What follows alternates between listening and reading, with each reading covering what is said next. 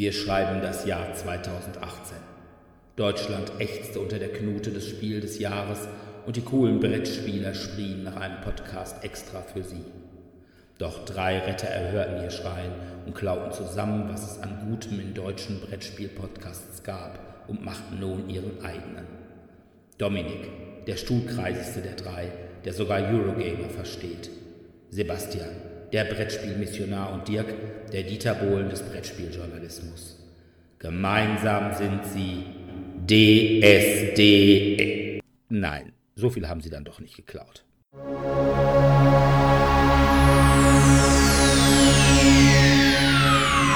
Ladies and gentlemen, may I have your attention, please? The show starts in 10, 9, 8, 7, 6, 5, 4, 3, 2, 1, go. Ja, hallo erstmal und willkommen zur 27. Folge von DSD, dem Brettspiel-Podcast. Heute haben wir, wie schon angekündigt, das Nominiertenraten bei uns angesetzt. Das heißt, da versuchen wir mal in die Zukunft zu schauen, um zu sehen, was die Spiel des Jahres Jury wohl nominieren wird. Und wahrscheinlich werden wir auch ein paar nennen, die sie garantiert nicht nominieren werden, die es aber echt verdient hätten, nominiert zu werden. Aber wie immer zunächst die Medien. Und da fange ich gerade mal an. Ich habe nämlich gelesen. Und zwar wieder ein richtiges Buch, kein Comic, von W.H. Packmeyer, Der dunkle Fremde. War erschienen im Blitz Verlag.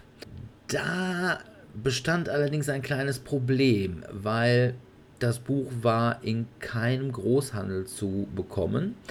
Ich habe es dann doch bei meinem Buchhändler bestellen können. Die haben es dann direkt beim Verlag bestellt. Der Verlag liegt zwischen Bonn und Siegen, was nicht so weit von hier entfernt ist. Gleichwohl hat es elf Tage gebraucht, bis ich dieses Buch gekriegt habe. In der, Zeit hätte, man das, oder wie? in der Zeit hätte man es zu Fuß holen können. Naja, ähm, ich weiß nicht, was den Verlag da geritten hat. Ist halt ein Kleinverlag, aber ich denke mal, gerade als Kleinverlag bin ich doch eigentlich daran interessiert, Bücher zu verkaufen und sehe dann auch zu, dass sie im Großhandel gelistet sind. Naja, aber jedenfalls, man kann es kriegen. Inhaltlich ist es, ja, es ist schon Cthulhu-Mythos und der Packmeier ist auch in Amerika relativ populär unter den Cthulhu-esken Autoren. Er hat einen bestimmten ja, Ort, nämlich das Sesqua Valley, so dem Mythos hinzugefügt. In diesem Sesqua Valley, da wohnen Leute, die aus so einer, ich sag mal, sehr naturnahen Dimension oder erdnahen Dimension stammen. Und es gibt aber einen von diesen Leuten da im Sesqua Valley, der schwer mit Azathoth und Nyarlathotep am Gange ist. Und da kommt es dann ähm, oftmals so ein bisschen zu Gegensätzen. Das Ganze spielt in so einer sehr, ja, ich sag mal, künstlerischen Szene, also von Autoren und bildenden Künstlern. Packmeier wird auch als die Queen of Eldritch Horror bezeichnet, was daran liegt, dass er aussieht wie eine Mischung aus Boy George und Divine. Die Älteren wissen jetzt, was ich meine. Die Jüngeren sollen es halt bei Wikipedia nachschlagen. Man kann es lesen für, ja, ich sag mal, Cthulhu-Komplettionisten ist es eigentlich ein Pflichtkauf, weil es sonst Packmeier im Deutschen nirgendwo gibt. Für alle anderen würde ich sagen, ja, man gruselte sich schon mal straffer. Das sind zwar relativ kurze Geschichten, aber die haben doch einige Längen. Und äh, von daher würde ich es nicht wirklich jedem empfehlen. Aber wenn man es gelesen hat, ist jetzt auch nicht so, dass man sagen würde, oh Gott, das war jetzt verlorene Lebenszeit.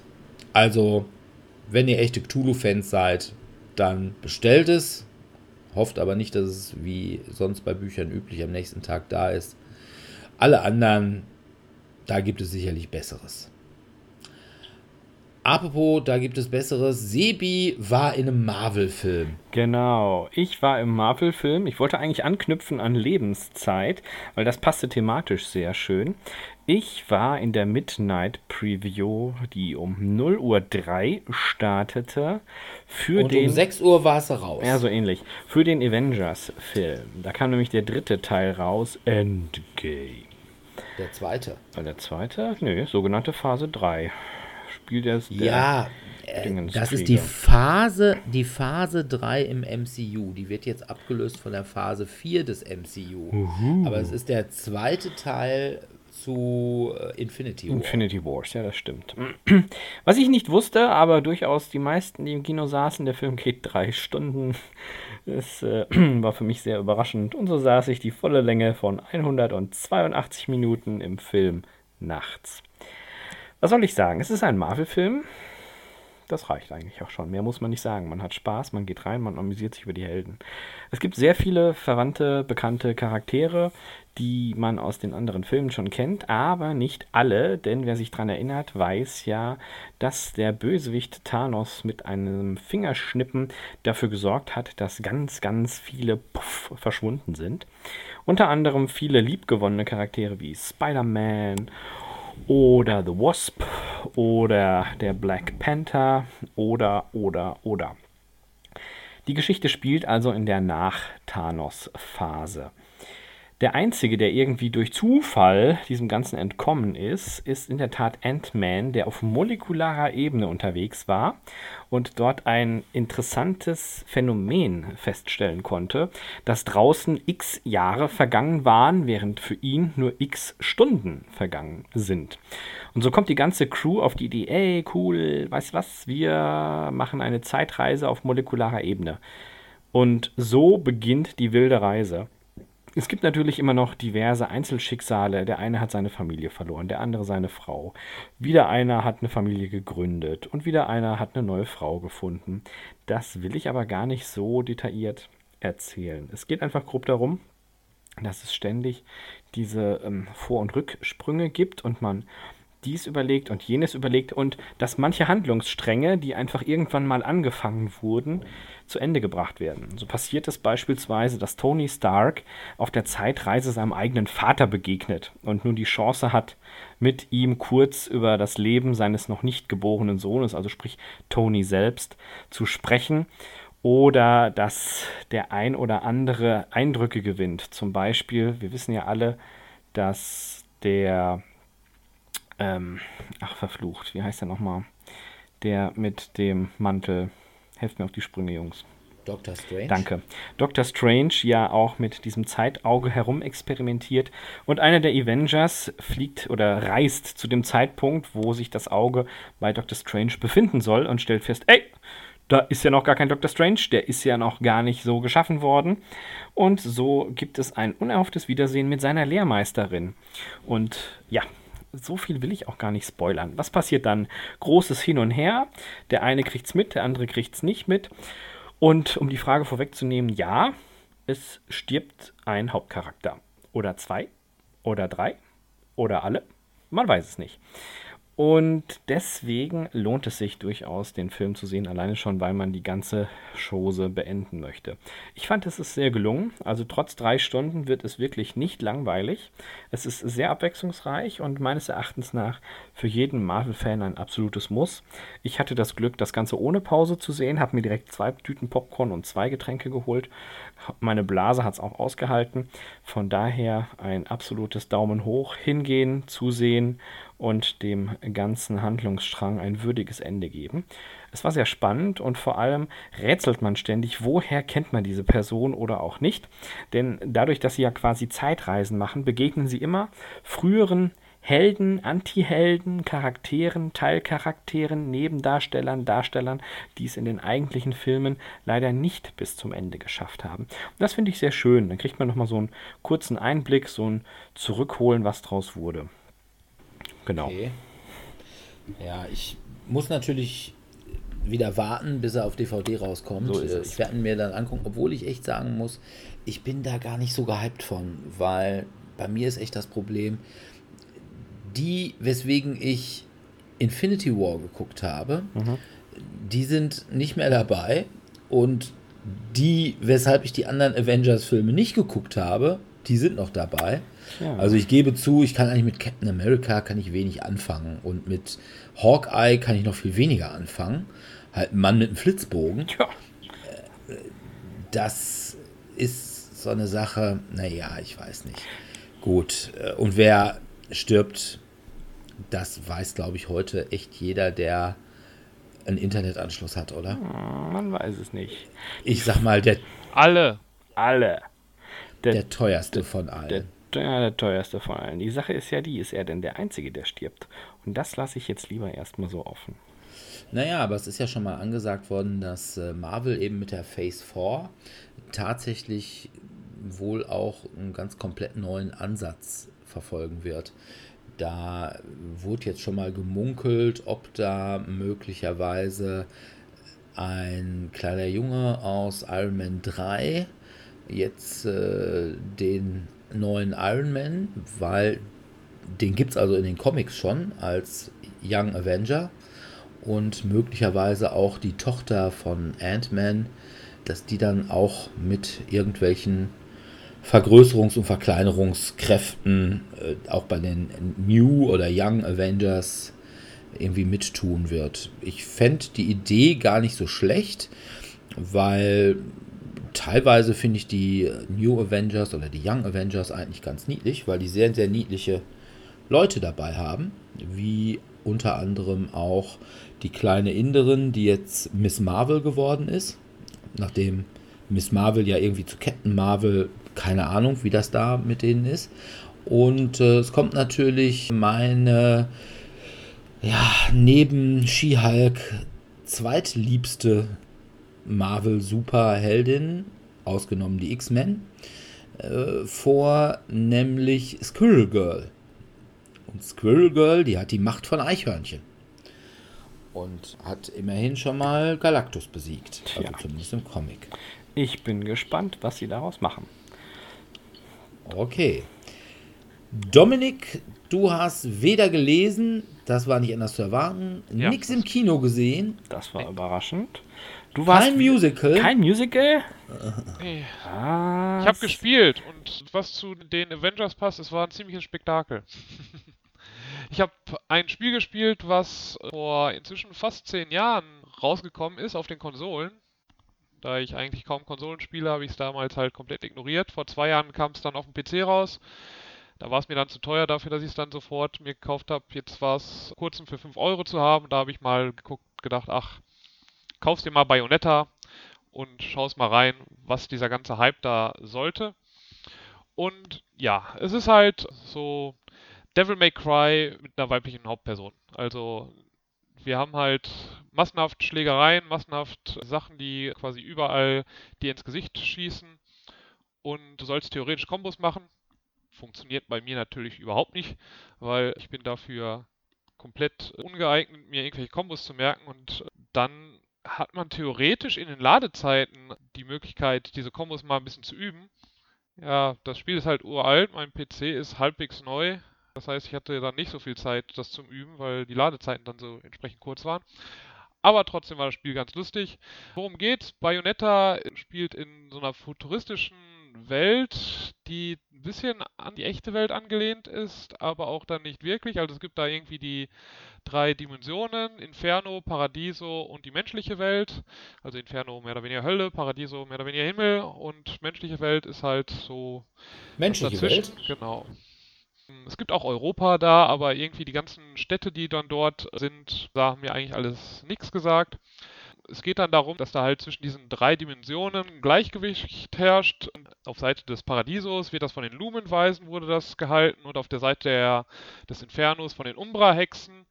Dann gab es aber irgendwann mal eine Verbindung zwischen einem Lumenweisen und einer Umbra-Hexe, die dann ein Kind bekommen haben und wodurch es dann zu Konflikten kam und dadurch eigentlich fast alle ausgerottet wurden, alle Umbra-Hexen, bis auf eben 1, 2 und eine ist davon eben Bayonetta und die hat typisches Videospiel natürlich erstmal ihr Gedächtnis verloren, nachdem sie irgendwie 500 Jahre oder sowas geschlafen hat und weiß jetzt nicht, was passiert ist. Und man versucht jetzt herauszufinden, was jetzt überhaupt los ist und schlägt sich dabei dann gegen massenweise kreativ umgesetzte irgendwie Himmelsdämonen.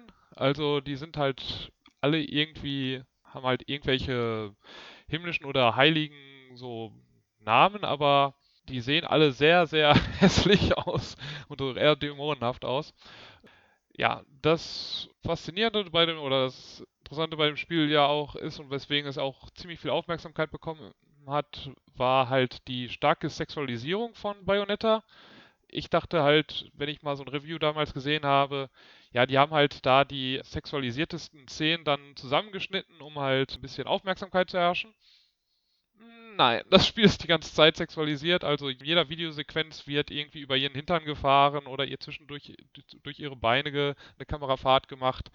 Und während der Kämpfe, also ihr Anzug, ihr eigentlicher Anzug besteht aus ihren Haaren und wenn man halt Spezialangriffe macht oder einen Endboss quasi mit einer letzten Quicktime-Sequenz besiegt, dann verliert sie mehr oder weniger ihren Anzug und gestaltet aus ihren Haaren dann irgendwelche Monster oder irgendwelche Fäuste oder irgendwelche Schuhe, die dann äh, auf die Gegner niedertrampeln. Muss man mögen. Mich hat es jetzt nicht gestört, ich fand es jetzt aber auch nicht besonders toll. Aber man hat mal eine Heldin mit einer Brille. Hat man ja auch nicht so häufig. Okay. Das klingt also, schon ein bisschen freaky. Wobei ich gucke mir das jetzt hier gerade mal so bei der Google-Bildersuche an und sag mal, ah, da gab es aber schon Schlimmeres. Ja, also das ist jetzt kein, in dem Sinne ab 18, dass man jetzt wirklich komplett nackte Brüste sieht, sondern halt, die werden dann natürlich so wie bei Kamerafahrten halt dann immer durch doch die letzten bisschen Haare dann verdeckt. Also vielleicht sieht man mal einen Teil von dem Hintern, aber das ist auch dann schon wirklich das absolute Maximum, was man an konkreter Sexualisierung dann da sieht. Okay. Ja, aber vom Thema erinnert mich das, kennt einer von euch noch Messiah?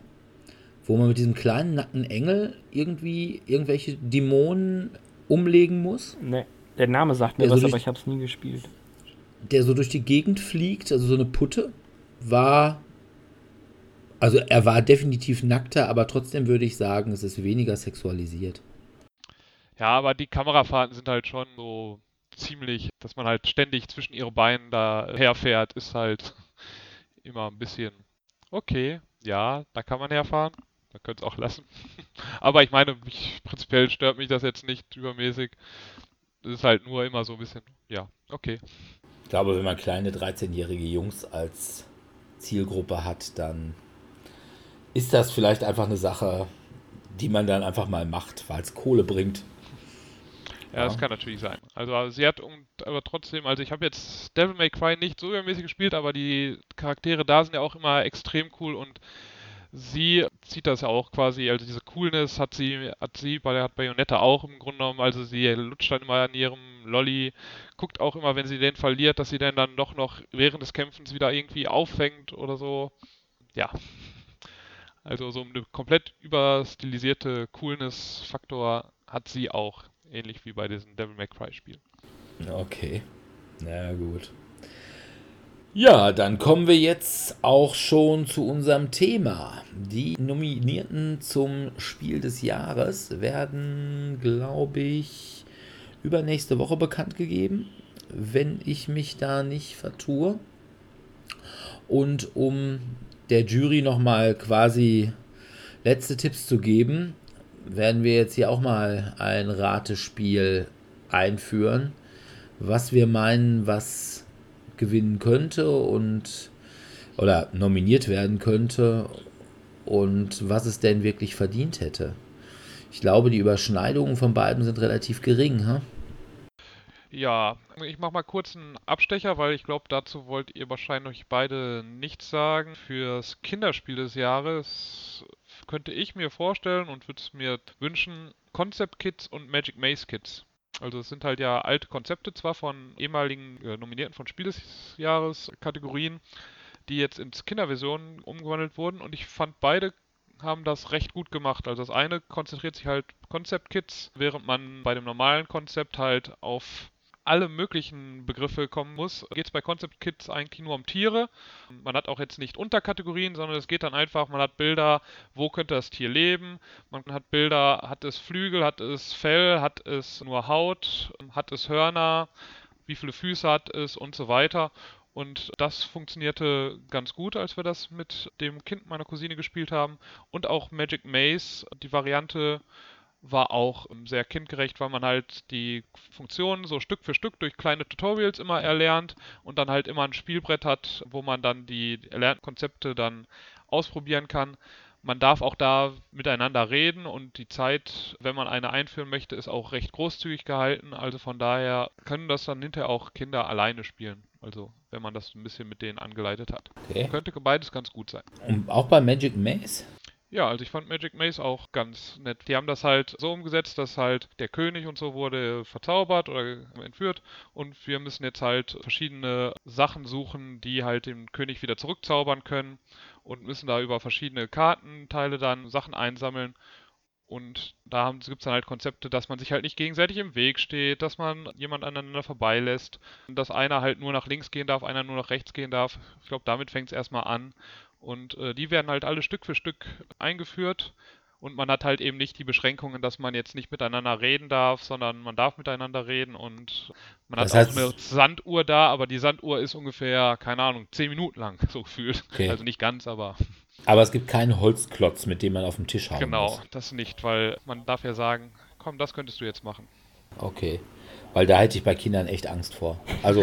ja, die schmeißen dann ein Stück Holz. Tisch und so kaputt und so. Ne? Also, Glastisch äh, vor allem dann, ne? Man schenkt ja auch immer gerne jungen Eltern ein Bobbycar, um deren gesamte Einrichtung bis zu einer Höhe von 30 Zentimetern komplett zu verhackstücken. Okay. Nein, aber zu Kinderspielen kann ich tatsächlich nichts sagen. Ich habe bei meinen, die fürs Spiel des Jahres vorkommen. Da habe ich eins dabei, was möglicherweise in Richtung Kinderspiel geht, aber ich halte es eigentlich für ein reines Kinderspiel, was auch mal Kinder miteinander spielen können, für zu komplex, aber da kommen wir später noch zu. Okay, fangen wir mit dem Spiel des Jahres an. Ja, jo, starten wir mal, ja. Okay, da ist. Da habe ich weniger für. Ne, da habe ich sogar mehr für tatsächlich. Dann fange ich gleich mal mit diesem Spiel an, was ich da auf der Grenze zwischen Kinder- und Familienspiel sehe. Und zwar ist das Herr der Träume. Herr der Träume ist ein Spiel, was auf den ersten Blick sehr an Maus und Mystik erinnert. Das heißt, man hat eine eher fantastische Geschichte man hat Miniaturen, die aber ja eben keine Menschen sind, sondern während es beim Maus und Mystik halt eben so anthropomorphe Tiere sind, sind es hier anthropomorphe Plüschtiere. Also da ist zum Beispiel Theodora, die Teddyin oder Stampfer, der Elefant. Und dann ist da noch ein Hase und so eine, ich glaube, man nennt das wohl Lumpenpuppe. Also so eine Puppe, die aus verschiedenen Stoffresten zusammengenäht ist. Äh, später kommt auch noch ein Löwe dazu und ein Hase.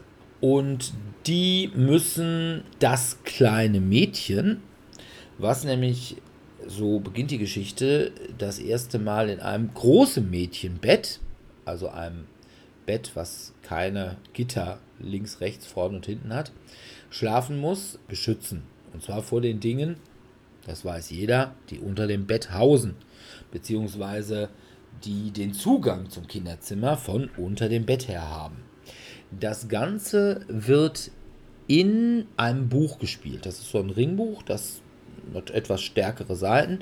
Die kann man so aufklappen und dann hat man quasi das Spielfeld da. Das ist halt in normale kleine Quadrate unterteilt, die halt so Bewegungsreichweiten machen lassen. Und auf dieser Seite spielt sich das Ganze, ich sag mal, relativ ähnlich wie ein Dungeon Crawler. Man hat auch solche Sachen wie Kampf, Bewegung. Es gibt halt Lebenspunkte. Das sind dann so Wattepunkte. Und man muss halt gegen üble Gegner kämpfen. Da gibt es zum Beispiel die Herzlosen.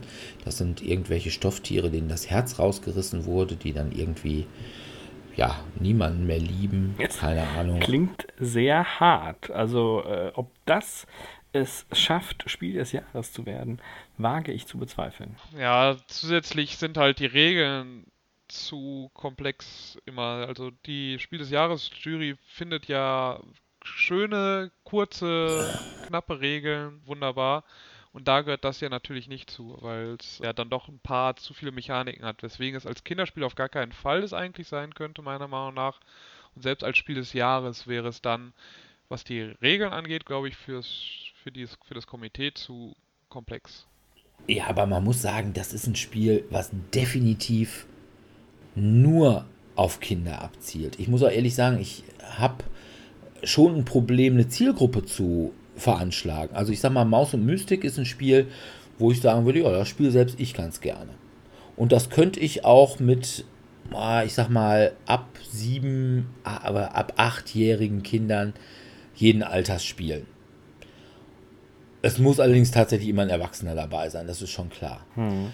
Bei Herr der Träume, weiß ich nicht, ich würde sagen, ich würde das Zielpublikum sogar ein bisschen jünger ansetzen. So sechs, siebenjährige. Ich glaube auch, die können das verstehen. Aber ich würde auch tatsächlich sagen, es sind nur sechs, siebenjährige Mädchen. Und ich glaube, da hört das Zielpublikum definitiv auf. Spätestens mit elf Jahren. Gut, plus die Eltern oder Onkels, Tantens, entfernte Bekannte, keine Ahnung, die es dann mit den Kindern spielen. Aber ich glaube, 12- und 13-Jährige haben da echt kein Interesse dran. Und von daher würde ich vielleicht sagen, hm, ob das so ein Familienspiel ist mit so einer relativ geringen Zielpublikumsbreite, das würde ich mich fragen. Aber ansonsten, ich glaube, die Regeln sind zum Beispiel nicht schwieriger als bei Cold Express. Und das ist immerhin auch Spiel des Jahres geworden. Ja, stimmt. Lassen wir uns überraschen. Ja, ja was habt ihr so? Ja, ich hatte Werwörter mal ein bisschen angeschaut gehabt, was ja so ein Mix aus Wortspiel ist, als wo man halt Wörter finden muss und diesem Werwolf-Konzept, dass halt einerseits Werwölfe gibt, die halt versuchen, die Bewohner aufzufressen und die Bewohner versuchen herauszufinden, wer die Werwölfe sind.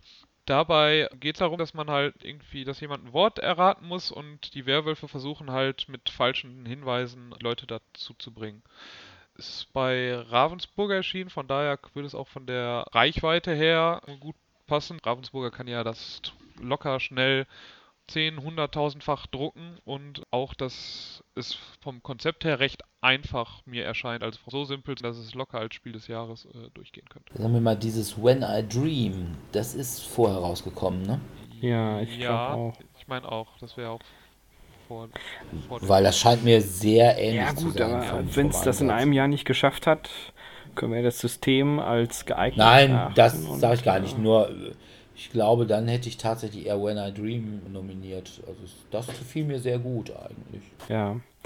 Ich überlege, ob es vielleicht äh, Flügelschlag werden könnte. Das ist ja definitiv also, zu komplex. Meinst du? Ja, ich hätte jetzt, ich hätte auch das, also ich habe es ja jetzt einmal gespielt und ja. ich hätte gesagt, das wäre jetzt vom Komplexitätsgrad her für ein Spiel des Jahres. Also ich fände es jetzt nicht schlecht, weil meiner Meinung nach ist es, äh, muss es nicht unbedingt in die Kennerspielkategorie. Aber ich habe in letzter Zeit eher das Gefühl gehabt, dass sie bei den Ansprüchen immer weiter eher runtergegangen, sind, was sind. noch ein, mhm. was noch Spiel des Jahres von der Komplexität her ja. werden könnte. Ja. Sodass ich eher glaube, dass das, wenn es eben nominiert werden würde, eher in der ins Kennerspielfeld. Ja, ich fand es von der Aufmachung her sehr schön und das, ich dachte mir, das ist ja auch immer so ein Kriterium, das gerne genutzt wird. Und da dachte ich mir, es passt so in dieses Klischee. So ein bisschen was Träumerisches und so. Aber ich gebe dir recht, ich habe es selbst nicht gespielt, ich habe nur zugesehen. Es ist schon etwas tiefgründiger im Vergleich zu vielen anderen. Und ich sehe gerade online, die Altersfreigabe ist ab 10. Kann sein, dass das schon zu viel des Guten ist. Ja, und äh, ich sag mal, wenn ich mich recht erinnere, Seven Wonders war auch Kennerspiel, mhm, oder? Ich glaube ja. Und da ist ja auch so ein Drafting-Mechanismus ja. drin. Also ich glaube, von daher, wenn Seven Wonders Kennerspiel ist, dann ist Flügelschlag auch Kennerspiel. Mhm. Ganz klar. Also ich hätte es auch bei mir bei meinen Kennerspielen dabei. Ich habe aber noch ein Spiel, was eigentlich in den letzten Monaten sehr unterm Radar gelaufen ist und was ich eigentlich nicht verstehe, weil es hat als Autoren eigentlich einen großen Namen, nämlich Bruno Catala mit jemand anderem, der auch einen sehr französischen Namen hat, den ich aber jetzt gerade nicht weiß. Und zwar ist es das Spiel Micropolis. Und äh, das Spiel hat mir eigentlich sehr, sehr gut gefallen, auch als Familienspiel. Das ist auch nicht so schwer. Ich sag mal, Dominik und ich, wir haben ja beide so ein Guilty Pleasure, möchte ich es mal nennen. Ein Spiel, was wir beide mögen, aber äh, jetzt. Wo einfach auch auf der Packung draufsteht: Jungs, ihr seid nicht Zielgruppe. Mhm. Und zwar ist das mein Traumhaus. Und nachdem in den letzten Wochen ja Pegasus irgendwie so eine Angebotsserie gemacht hat, schlichen wir beide immer um mein Traumhaus rum. Aber äh, also das wäre zu peinlich zu kaufen. Und Mikropolis ist quasi mein Traumhaus, nur in braun. In nicht pein nur in nicht peinlich. In braun dafür, sehr schön. Also ich würde sogar sagen, es ist die Familienspielversion von Schlösser des Königs Ludwig. Wo ich auch sage, auch mein Traumhaus ist die Familienspielversion des Schlössers des Königs Ludwigs. Nur eben für Mädchen. ja, mal abwarten. Und ja, es ist halt eben, man baut eine Ameisenkolonie aus zehn so Kuchenstücken zusammen. Und man hat auch so kleine, sehr, sehr niedlich gemachte Ameisen, die quasi als Währung im Spiel funktionieren. Und es werden dann immer neue Teile aufgedeckt. Zunächst hat man keins und man kann dann entweder, wenn man dran ist, das erste Teil nehmen dann kostet das nichts. Wenn man das zweite Teil in der Reihe haben will, dann muss man einen von seinen roten Ameisen muss man auf das erste Stück setzen. Mhm. Wenn der nächste jetzt das erste Stück haben will, kriegt er auch gleichzeitig diese Ameisen mit.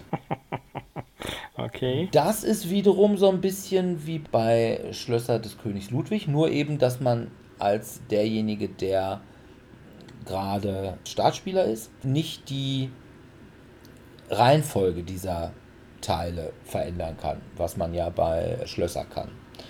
Ja, nachher werden dann Punkte zusammengezählt, mit wie viele Nahrungsmittel du in einem Gang hast, gibt es dann oder ja, wer den längsten Gang hat, was weiß ich nicht, solche Sachen halt.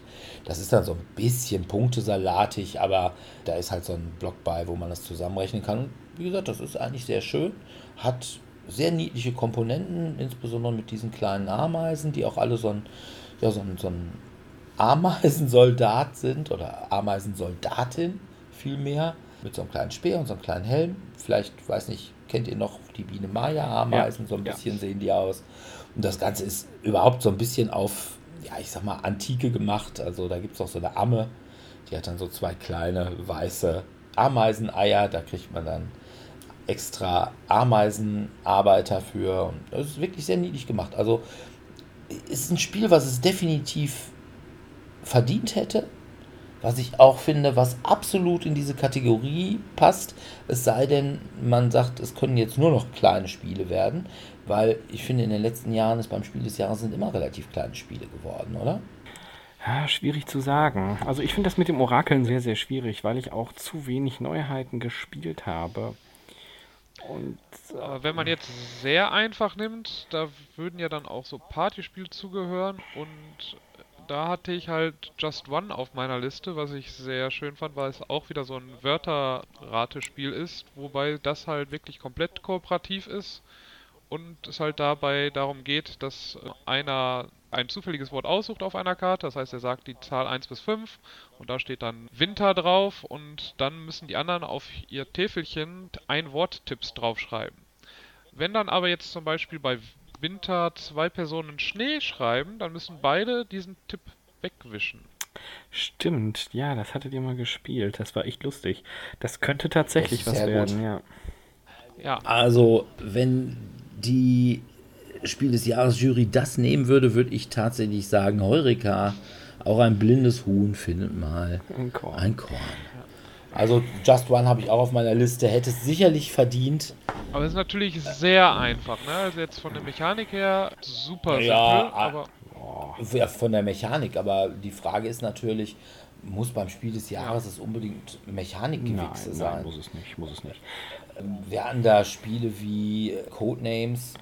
Ja, aber Codenames, ja, ist zumindest, also ich finde es jetzt, dadurch, dass halt da mehr Wörter sind, finde ich es jetzt Codenames zum Beispiel komplexer. Von der, von dem, auch den Denkvorgängen her, die man äh, ja, da. Ja, aber macht. du musst da ja sogar noch einen mehr machen. Du musst ja sogar sagen, okay, ich weiß, mit welchem Wort ich es beschreiben würde, aber was haben denn die anderen? Was denken die denn? Denken die genauso wie ja. ich? Also von daher. Und das Lustige ist dann immer, wenn dann zwei sehr um die Ecke gedacht haben und beide dann trotzdem, das, gleiche, gleiche, trotzdem ja. das gleiche Wort gefunden haben. Aber ja, wo ihr es hier gerade also, habt von eher simpleren Spielen, mein Tipp wäre, was vielleicht noch mit ins Rennen geht, Menara, was ja Dirk auch häufiger mitgebracht hat und was wirklich ein sehr unterhaltsames Spiel ist. Hätte ich definitiv auch als verdienten Gewinner gekürt, ich bin aber nicht sicher, ob es noch in dem Zeitrahmen rausgekommen mhm. ist oder ob es nicht letztes Jahr zu früh rausgekommen ist. Das weiß ich nicht. Ob das, ich denke mal, das wird so um April rausgekommen sein, aber es kann durchaus sein, dass es eigentlich noch nicht zu spät fürs letzte Spiel des Jahres gewesen ist. Dann muss man sich allerdings fragen, warum tatsächlich da die Jury nichts zugesagt hat. Wahrscheinlich, weil sie alle unglaublich ungeschickt sind. Ja, man weiß es nicht. Dominik. Man weiß es nicht. Nur weil ich ungeschickt bin, heißt es ja noch nicht, dass ich das Spiel nicht mag. Ja, nur weil du häufiger mal im falschen Augenblick niesen musst. Also es ist wirklich schön für die Zuhörer, die es nicht kennen. Bei Minara geht es darum, dass man kooperativ zusammen einen Turm, ist es ein Turm oder ein Tempel? Dirk, du bist da etwas versierter. Glaube ich, ein Tempel. Tempel bauen soll. Tempel ein indonesischer Tempel soll Es gibt verschiedene Schwierigkeitsstufen für Bauaufträge, die man im Laufe des Spiels umsetzen muss. Natürlich gibt es ganz klar zu sagen, je schwieriger, desto schwieriger umzusetzen, denn es ist ein haptisch sehr anspruchsvolles Spiel. Man hat kleine Säulen, die man aufeinander stapeln muss. Das erinnert so ein bisschen an 3D Mikado nach oben, denn so gefühlt ist es manchmal. Und dann muss hier eine Ebene drauf und dann muss man wieder ein Plättchen legen, also eine Platte, wo dann wieder andere Stäbchen draufkommen, die dann wiederum die nächste Ebene bilden und, und, und.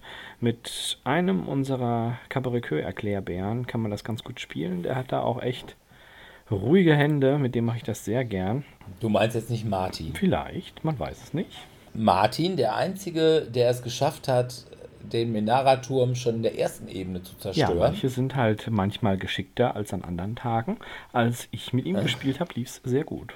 Ja. aber man muss tatsächlich sagen, es hat bei unseren in allen Spielgruppen, wo wir es gespielt haben, es sind noch nie so viele Handyfotos von Spielen gemacht worden wie der Menara-Turm wie er denn gerade weg. Mach mal schnell noch ein Foto, weil gleich bricht er bestimmt zusammen. Und dann ist der nächste, hat dann dort gestanden. Ah, jetzt mach noch mal ein Foto, weil gleich, da bricht er bestimmt zusammen.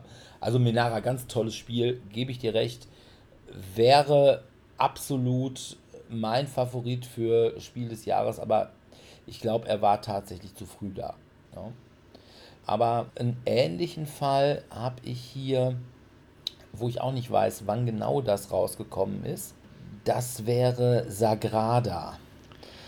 Ich meine, es wäre eigentlich vor April rausgekommen, ist dann aber irgendwie sofort nicht lieferbar gewesen oder so. Und deswegen, dass es tatsächlich erst so ab Mai wirklich tatsächlich kaufbar gewesen ist.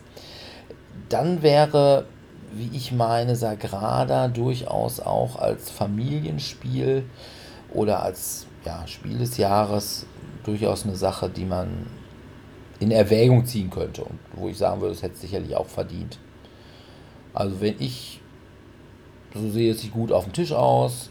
Ich habe da ja schon, ich glaube, beim letzten Mal drüber länger gesprochen. Und ist was, wo auch Mama und Papa sagen, ach ja, guck mal, das kann man schön spielen. Ist jetzt auch kein Thema, wo man sagen würde, das lehnen irgendwelche Leute ab.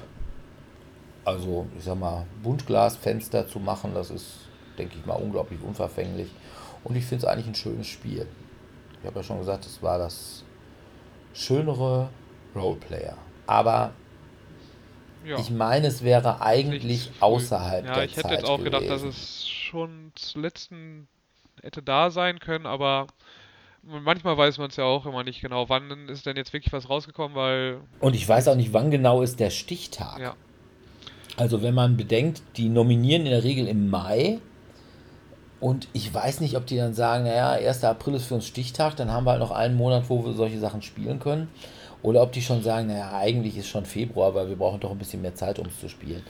Das ist ja so eine Sache, ich kann es. Ich glaube, es kam irgendwann sagen. mal, ich habe es irgendwann mal, glaube ich, in irgendeinem Artikel gelesen, wann das ungefähr ist, aber ich kann mich jetzt auch nicht mehr an den Artikel erinnern.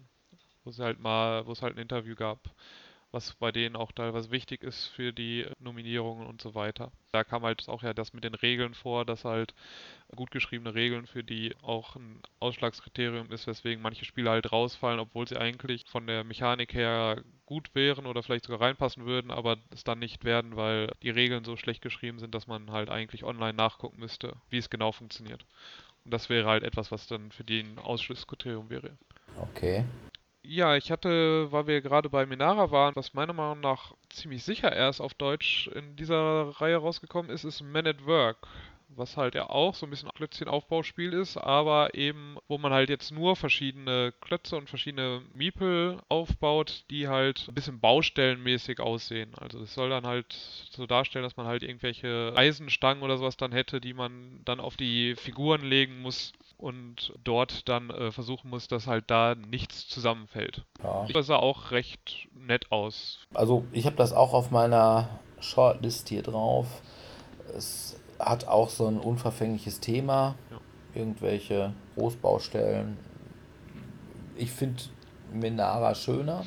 Was natürlich. Aber ich glaube, ähm, Man at Work ist ja kompetitiv. Ne? Menara ist kooperativ nun würde ich nicht sagen, dass die Jury unbedingt kompetitive Spieler haben will, aber ich glaube, das kann zumindest nicht schaden.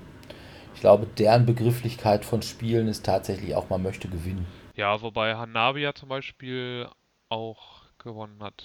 Und The ja. Mind ist ja auch, war ja zumindest nominiert, war ja auch, äh, äh, ist ja auch kooperativ gewesen. Also ich könnte mir auch vorstellen, dass es nominiert wird.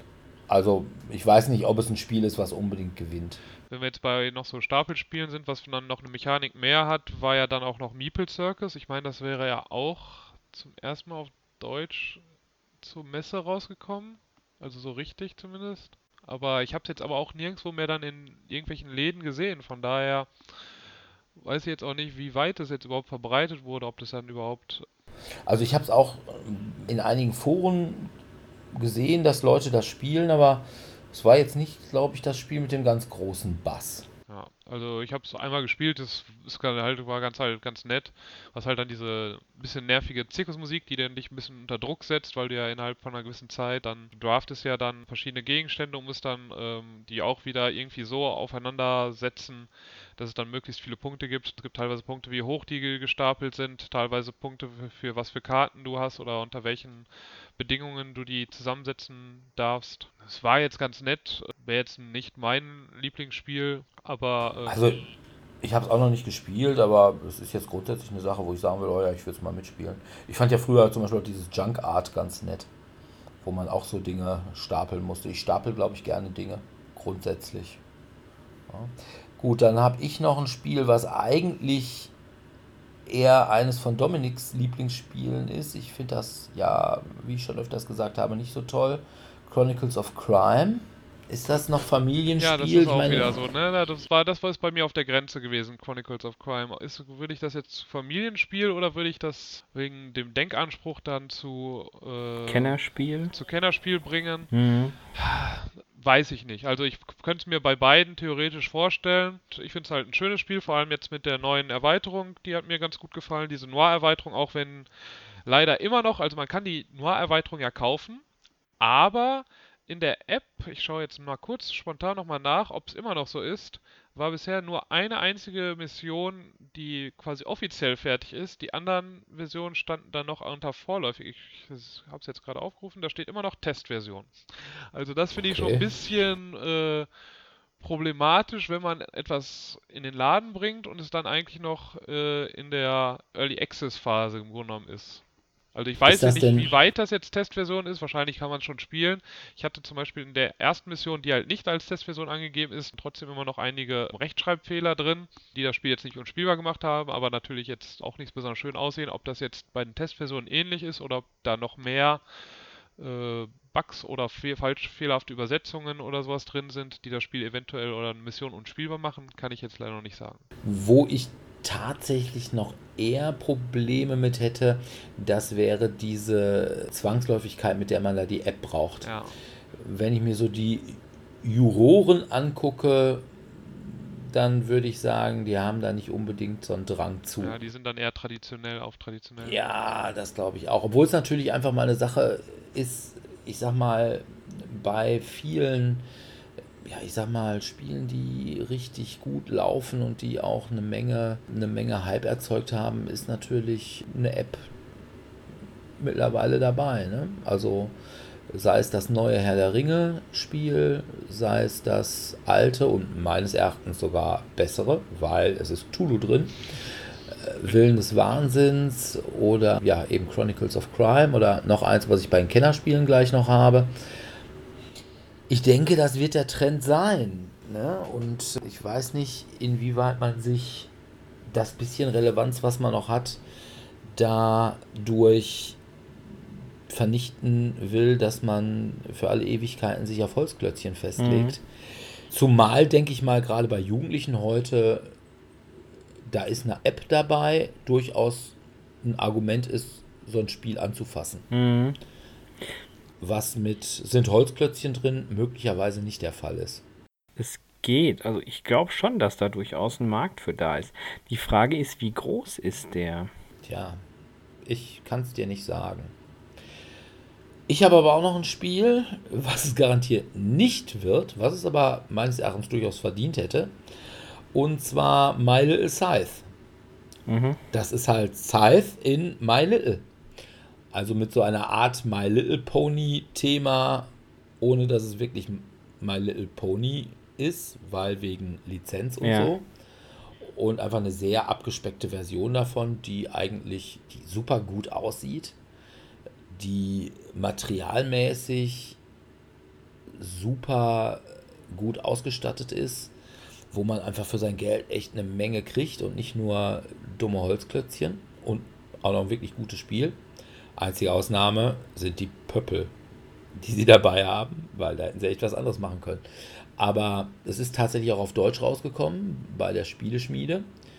Die hatten es ja, bevor sie es an die Bäcker geschickt haben, dann gleich in ihrer Weihnachtsverramsche.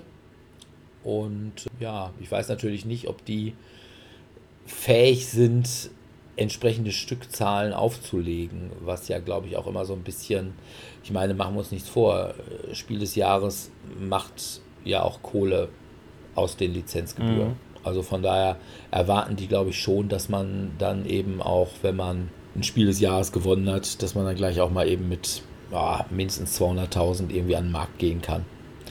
Und vor allem, dass man die Sachen dann eben auch an die großen Kaufhäuser und äh, Spielzeugwarenketten, also Toys R Us, Fedes und was weiß ich nicht, liefern kann und dass man bei denen auch gelistet ist, weil sonst ist das ein echtes Problem.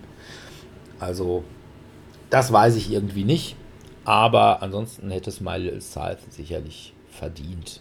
Was auch noch auf meiner Liste steht Spiel des Jahres war noch Shadows Amsterdam. So ein Teamspiel, wo es zwei Teams gibt, die versuchen verschiedene Orte auf einer modularen Board äh, abzugrasen. Dabei gibt es Punkte, die halt nur für Team A sind, Punkte, die nur für Team B sind und Punkte, die für beide Teams möglich wären, wo sie hingehen könnten und halt dann wichtig ist, wer als erster da ist, weil sobald jemand dann da, da war, für das andere Team uninteressant. Und man muss halt durch äh, Tipps die Leute dazu bringen, auf diese Felder zu gehen. Und äh, das fand ich prinzipiell auch noch ganz witzig als, als Spielkonzept. Mhm. Also ich fand es auch ganz nett. Ich fand auch die Grafiken echt ja. nett. Es ist halt Mysterium als Teamspiel und mit ohne Geister. Ja. Genau, und ein bisschen ja. mit halt dementsprechend auch Zeitdruck, ne? Ja. Ja, okay. Ja, sonst habe ich, eins habe ich noch, das habe ich nicht gespielt, weil ich es einfach nicht verstanden habe, warum viele Leute das als Spiel des Jahres sehen. Lama. Also Lama ist ein Kartenspiel, wo man irgendwie Karten nur aufeinander legen kann und quasi die 2 auf die 1, die 3 auf die 2 und irgendwann auf die höchste Karte darf man nur das Lama und dann geht es wieder von vorne los und man muss sehen, möglichst viele Karten seiner Hand abspielen zu können und wenn man das nicht kann, dann muss man einen ziehen und gewonnen hat der, der am wenigsten Minuspunkte hat, also das, was man der, zum Schluss auf der Hand hat, das sind dann Minuspunkte und ich habe einfach nur gedacht, oh Gott, das ist doch Mau Mau in schlecht. Also, aber einige sagen, ah, das sind niedliche Lamas drauf, ja, mach sein, also Dafür habe ich jetzt, wenn ich Mau Mau spiele, habe ich niedliche Buben, niedliche Damen und niedliche Könige drauf. Also ich kann das nicht nachvollziehen, was an diesem Lama-Spiel die Leute finden. Ich sage, dann spiele ich lieber Mau Mau brutal und habe eine Menge Spaß dabei und muss mir keine grinsenden Lama. Ich finde auch Lamas jetzt nicht als Tiere. Will die Welt. Ja, aber es gibt halt. Es gibt halt schon einige, die Lamas irgendwie total toll finden. Genauso wie, wie ist nochmal diese andere ähm, Alpakas. Alpaka, stimmt, ja. Man kann ja jetzt auch das mit hat auch zurzeit irgendwie Reisen und alles, ja, ja. Ja, oder nicht nur Reisen, es gibt ja teilweise auch in NRW dann ähm, quasi so, so Alpaka-Farmen, wo man dann Leute ja. hinfahren, äh, damit man dann eine Stunde mit denen Gassi gehen kann, bezahlt man dann nochmal Geld dafür und das machen Leute. Von daher scheint das nicht ganz unattraktiv für manche Leute zu sein, diese ähm, Tierrasse. Ich weiß nicht, ich kann ich auch nicht verstehen. Ist das irgendwie das Einhorn oder die Diddelmaus des 21. Jahrhunderts, das Lama. Also, naja, ich weiß nicht. Aber jedenfalls auch das Spiel finde ich es vollkommen uninteressant, aber viele Leute sagen, ach nee, Lama, das ist so toll. Vielleicht wird es das. Wäre, es würde mich nicht überraschen, sag ich mal so. Gut, habt ihr noch irgendwas zum Spiel des Jahres? Ja, was auch so ein bisschen noch eben an der Grenze zwischen Spiel des Jahres und vielleicht Kennerspiel des Jahres noch banken könnte, wäre Gizmos, aber ich habe das nicht gespielt, von daher wüsste ich jetzt nicht, zu welcher Kategorie es jetzt eher erzählen wollte. Was ja auch so ein, man baut eine Engine auf, um eine andere Engine aufzubauen. Das hat halt auch so ein Murmelkonzept, ähnlich wie damals Potion Explosion. Ja. Ähm, ja, okay. wo dann halt so Murmeln runterfallen, die man dann halt nutzen kann, um seine Mechanik weiter voranzubringen und Punkte zu bekommen. Aber da ich das jetzt auch nicht gespielt habe, wüsste ich jetzt A nicht, wie gut es ist und zweitens auch nicht, wie sehr es jetzt entweder Richtung Spiel des Jahres oder Kennerspiel des Jahres fallen würde. Ja, das erinnert mich aber an ein ähnliches Spiel, an Drop It. Das ist vom Design her wie 4 gewinnt, also die man halt so von oben mal reinlegt. Man droppt allerdings andere Formen, also sprich Rechtecke, Rauten, Dreiecke, Kreise. Ist auch vom Kosmos Verlag erschienen und muss dann da diverse Höhen und Tiefen innerhalb einer gewissen ja, Fläche, sage ich jetzt mal, erreichen, um Punkte zu kriegen. Das könnte ich mir auch noch vorstellen, weil es auch absolut niederschwellig ist und sehr kinderfreundlich, ob das vielleicht auch wieder so ein Sonderpreis werden könnte. Hm, na, Sonderpreis sicherlich nicht.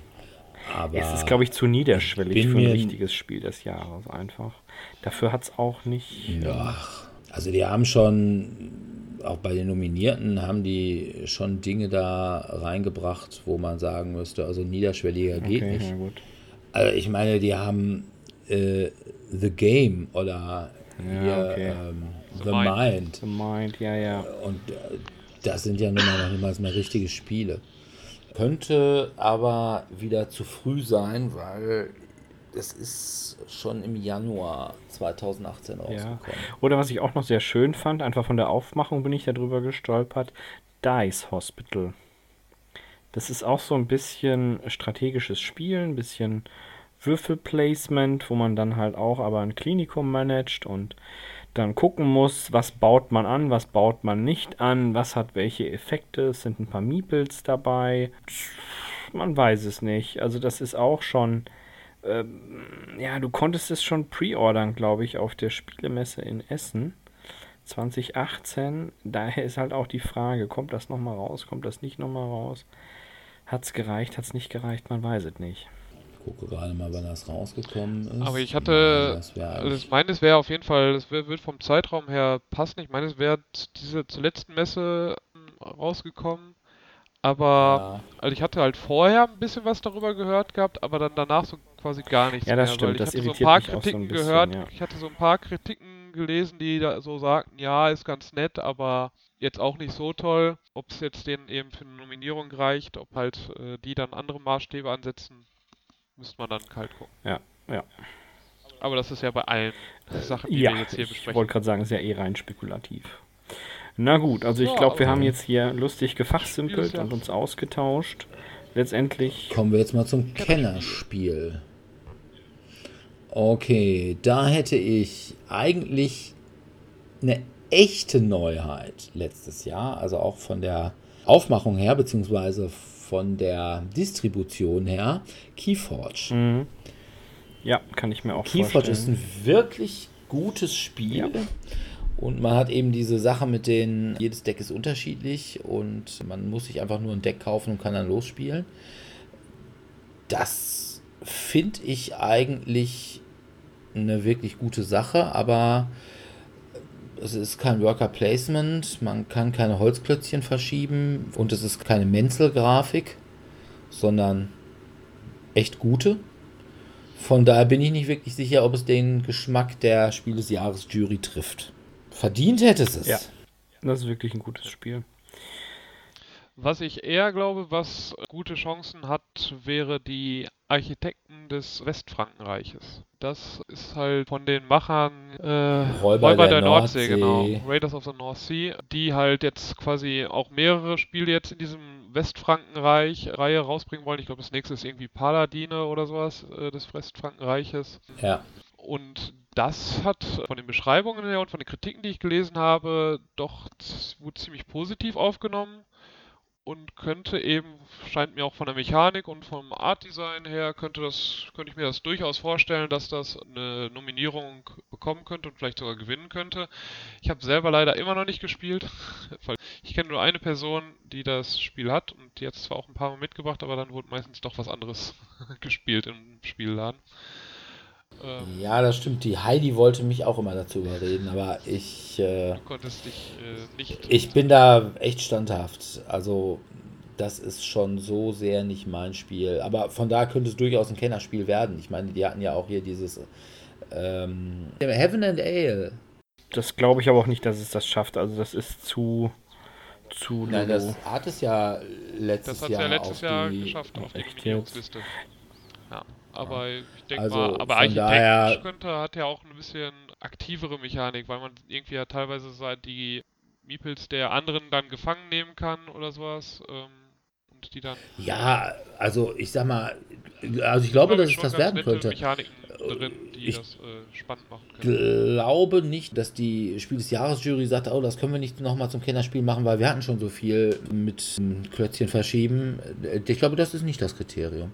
Was allerdings ein Kriterium sein könnte, ist Schwerkraftverlag.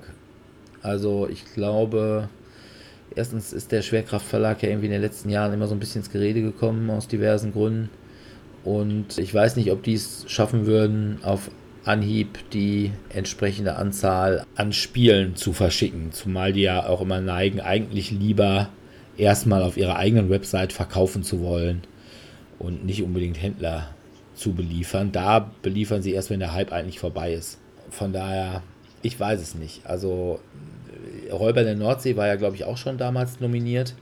Ja, und da ist es das nicht geworden. Der, zumindest war es auf der Empfehlungsliste oder sowas. Also ich weiß nicht, ob es in der Nominierungsliste oder Empfehlungsliste war, aber es war auf jeden Fall auch schon mal. Ich meine, es wäre sogar nominiert gewesen und von daher, mh, hm, ich bin nicht ganz sicher. Aber ich könnte mir vorstellen, dass es auch wieder nominiert wird, aber ich sehe da, glaube ich, nicht unbedingt einen Sieger. Wen hätte ich noch dabei? Ja, ich glaube einfach Flügelschlag wird's.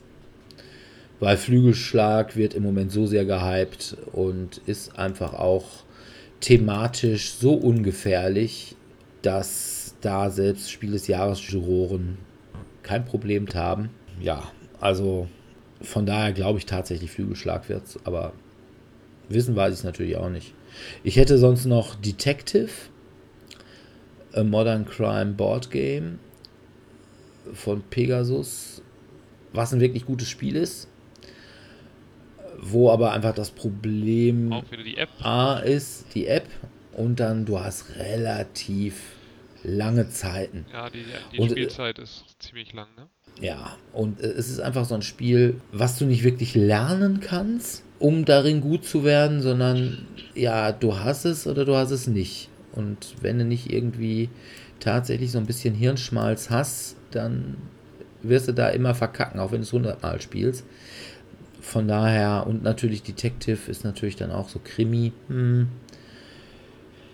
Ja, ich glaube, das ist dann, obwohl auf der anderen Seite ganz früher hier Sherlock Holmes ist ja auch ja, geworden. Aber ich glaube auch an Flügelschlag. Ja. Und apropos Sherlock Holmes ist es auch geworden. Mythos Tales. Ne? Ist Sherlock Holmes mit Cthulhu. Mit Cthulhu oh, drin. Ja, was, was dann ja wieder eher gegen. ja. Wo man einfach sagen muss, ne, das ist dann einfach doch die optimierte Version. Einfach mal von Sherlock Holmes. Abwarten. Aber ja, ich glaube es das auch nicht. Nee, das also, die sind nicht gut zu guten großen Alten, die sind nur gut zu Vögeln. So, dann habe ich noch Crown of a Mirror auf Deutsch heißt glaube ich genauso, bei Pegasus ja rausgekommen ist. Äh, scheint ja auch so ein Punktespiel zu sein, wo man wieder sehr viele verschiedene Mechaniken drin hat. Halt, ich baue meine Engine auf und verbessere die, immer verbessere die, verbessere die und versuche dadurch immer mehr Punkte zu bekommen. Ich weiß es nicht. Das ist einmal, als es irgendwie rausgekommen ist, haben alle gesagt, ach, Crown of Amara. Ich weiß, Heidi hat das, glaube ich, auch ganz toll gefunden, wenn ich mich recht entsinne. Aber seither habe ich auch keinen mehr drüber reden ja. gehört. Also. Mir sagt gar nichts. Ich meine, Pegasus könnte es auf jeden Fall auch massenhaft, glaube ich, produzieren. Das äh, sollte Pegasus, glaube ich, hinbekommen. Was, wo wir bei Pegasus sind, was ich natürlich auch ganz gut finde, aber ich jetzt auch nicht glaube, dass das jetzt große Chancen hat, ist eben Roleplayer. Ähm, das müsste ja. auch in der Zeit rausgekommen sein, die dafür gehören würde. Aber ich kann es mir zurzeit eben auch als solche Roleplayer, für die, die es jetzt nicht kennen, Hört euch unsere alt, älteren Episoden an, da habe ich glaube ich schon fünfmal drüber geredet. Man kann einfach die letzte nehmen. Genau. Ja. Ich bin da auch nicht ganz sicher, auch wegen des Themas. Ja. Also das Thema ist halt Rollenspiel und ja, ich glaube, bin nicht sicher, ob von denen einer Rollen gespielt hat und von daher irgendwie das Thema überhaupt begreift, aber ähm, ich glaube auch nicht, dass es nominiert okay. wird. Tatsächlich nicht. Da würde ich tatsächlich an Sagrada, würde ich das eher bei den ich sag mal, Familienspielen sehen als Roleplayer bei den Kennerspielen. Eine Sache, die ich noch hätte, wobei die möglicherweise schon wirklich zu komplex ist, wäre Spirit Island. Ja. Aber ich fürchte, das wäre auch tatsächlich eher dann sowas wie Expertenspiel oder so. Ja, was auch natürlich jetzt auch wieder nicht für dich interessant ist, aber auch äh, meiner Meinung nach zu komplex und da es vom Schwerkraftverlag ist, eben auch wieder Schwierigkeiten so weit äh, zu verbreitet zu werden. Äh, das unaussprechliche Spiel Teotihuacan, die Stadt der Götter. Ähm, ja. Ist halt, scheint auch ein sehr komplexes Rondellartiges Spiel zu sein, wo man rumherum geht und versucht eben so Pyramide aufzubauen und dann halt teilweise Aufgaben hat, die man gemeinsam erfüllen muss und wenn das nicht erfüllt wird, gibt es irgendwie Strafen für die, die da nicht mitgemacht haben oder sowas scheint aber auch ziemlich komplex zu sein. Also ich habe es auch noch nicht gespielt. Ich kenne jetzt auch gerade spontan keinen, der es hat. Aber ich glaube, das würde dann auch eben eher in äh, eine Expertenkategorie gehen, die halt jetzt nicht in den Kategorien des Spiel des Jahres vertreten ist. Also zu Kennerspiel gehört ja, ist ja eigentlich dann immer noch Familienspiel Plus, würde ich dann immer ja sagen. Mhm. Und wenn ich es spielen müsste, würde ich, glaube ich, spontan ins Wachkoma verfallen. Ist das nicht ein klassisches Problem bei dir, Dirk, dass du bei vielen Spielen spontan ins Wachkoma fallen würdest? Ja, also sicherlich bei vielen Sachen, die die Spiel des Jahres Jury so in Wallung bringt, da ist das sicherlich tatsächlich der Fall. Ja. Wie ist denn überhaupt? Fand ihr es dieses Jahr einfach, irgendwas zu bestimmen oder Überhaupt nicht? nicht. Ganz schrecklich. Also, Ja, also, also ich habe irgendwie kein Gefühl mehr dafür, was es schafft und was nicht. Bei manchen habe ich immer das Gefühl, das ist so ein absoluter Griff ins Klo und zack, bam, Spiel des Jahres. ja, und wir haben jetzt auch einige Sachen, wo man so immer so sagen würde, eigentlich, ja, die haben sehr gute Chancen, es irgendwie auf so eine Liste zu schaffen, aber die haben wir jetzt diesmal komplett ignoriert. Also so hier von Stefan Feld sind, glaube ich, beide Spiele jetzt nicht so übermäßig gut angekommen. Das Carpe Diem, das ist ja das leichtere, und das Forum Trajanum, was halt auch so sehr feldlastig ist, aber ich glaube ich auch, habe danach nichts mehr davon gehört. Also ich habe gehört, als es halt zur Messe rauskommen sollte und danach halt gar nichts mehr. Ja, Reikold von Rosenberg. Genau, ja, Reikold von Rosenberg, dann auch ähm, Aber ich glaube, die sind tatsächlich auch, die, die werden mittlerweile auch alle so ins Experten-Dingens. ja. Die könnten auf die Empfehlungsliste kommen, aber wobei man bei Forum Trajanum, glaube ich, auch sagen muss, ist bei Alea. Und wie wir es auch schon in der letzten Folge gesagt haben, es sieht scheiße aus. Tja, aber äh, Ja, alles von ja, Alea. Von Alea, ja, von Alea Covers sehen alle halt wirklich, wirklich nicht gut aus. Ja, und dann halt eine Firma, die auch früher halt gerne für Spiel des Jahres genommen wurde, hat ja letztes Jahr, glaube ich, nur Der Fluss, The River, rausgebracht. Days of Wonder. Mhm. Aber ähm, Okay. das hat auch eher, also wenn, soweit ich das mitbekommen habe, hat das eher so mittelmäßige Kritiken bekommen. Von daher hatte ich es jetzt auch nicht auf meine Liste gepackt. Habe ich überhaupt nichts von gehört. Also es ist tatsächlich, sonst ist tatsächlich Days of Wonder immer gerade so im Familienspielbereich immer ganz groß gewesen. Das ist schon richtig. Und, Dann dein, dein ähm, Lieblingsautor ist ja jetzt auch, das Spiel ist ja auch ziemlich gefloppt. Alexander Pfister kam ja mit Blackout Hongkong zur Messe raus. Ja, Das ist ja auch, soweit ich das mitbekommen habe, redet auch kein Mensch mehr drüber. ja Also- am Anfang haben dann auch mal gesagt, oh, der neue Pfister. Ja, aber es soll dann halt Ja. auch thematisch irgendwie dann nicht so cool gewesen sein, wie sich das dann alle vorgestellt haben am Anfang. Ja, also kann ich nichts zu sagen. Ich ignoriere Pfister halt. Aus, glaube ich, bekannten Gründen, die ich hier schon mehrfach gesagt ja, habe. so ist er unser Dirk, ehrlich wie immer. Gut. Also ich fand es dieses Jahr auch nicht so einfach. Einmal, weil tatsächlich eine Menge wirklich guter Spiele so im Frühjahr letzten Jahres rausgekommen ist und ich nicht weiß, wo da tatsächlich der Point of No Return für das letzte Spiel des Jahres gewesen ist. Ansonsten finde ich, ja, es ist halt auch eben, das Problem ist, glaube ich, auch, es sind einfach sehr, sehr viele Spiele rausgekommen, ohne dass irgendwas jetzt wirklich aus der Masse wirklich herausgestochen wäre.